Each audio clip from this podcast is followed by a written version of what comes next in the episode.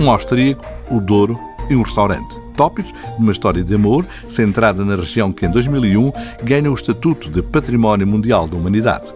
Dois anos depois, o tirolês Thomas Egger trocou as altas montanhas do país natal e fixou-se em Taboaço, vila alcandurada no topo da cascata de Socalcos que descem até ao Rio Douro uma visão deslumbrante e arrebatadora, uma tela pintada em tons outonais, quando a celebração vindimal se extingue e o cheiro a mosto impregna os lagares. Muito determinado, o austríaco abriu um espaço de restauração, o Tábua d'Aço, no edifício das piscinas municipais.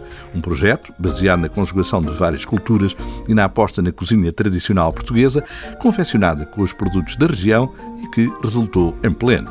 Apesar de nunca ter perdido a ligação às raízes, Thomas Egger tornou-se há uma década produtor de azeite extra virgem e biológico. Mais recentemente, lançou um vinho verde, mantendo sempre abertas as portas do restaurante. Espaçoso, com capacidade para uma centena de lugares, é confortável. Fotos de figuras públicas ilustram a história da casa, onde os pratos tradicionais surgem em maioria na carta. Para começar, bola de carne, presunto, peixinhos de escabeche. O bacalhau na telha, com coentros e crosta de broa, é uma das especialidades, destacando-se entre várias propostas em que o gadídio é figura central. A lagareiro, a chefe Thomas e a tabadaço. As alternativas são cherne grelhado com molho de limão e batata a murro, espetada de lulas e camarão e polvo alagareiro para duas pessoas, massinha de marisco. Mais alargado, o capítulo de pratos de carne, sobressaem os assados, cabrito recheado com arroz de forno e javali. O costeletão à cortador é muito apreciado, a exemplo dos medalhões de porco, com mostarda antiga, viado estufado e costeletinhas de cordeiro à caçador. A lista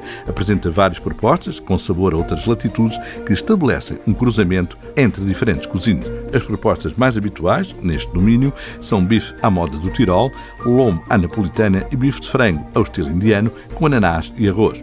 Para sobremesa, o arroz doce vinho, que é o lado tradicional deste restaurante, com serviço simpático e uma boa carta de vinhos. As referências de produtores locais, pouco conhecidos, estão em maioria no Tábua Aço, que continua a ser referência em Tabuaço.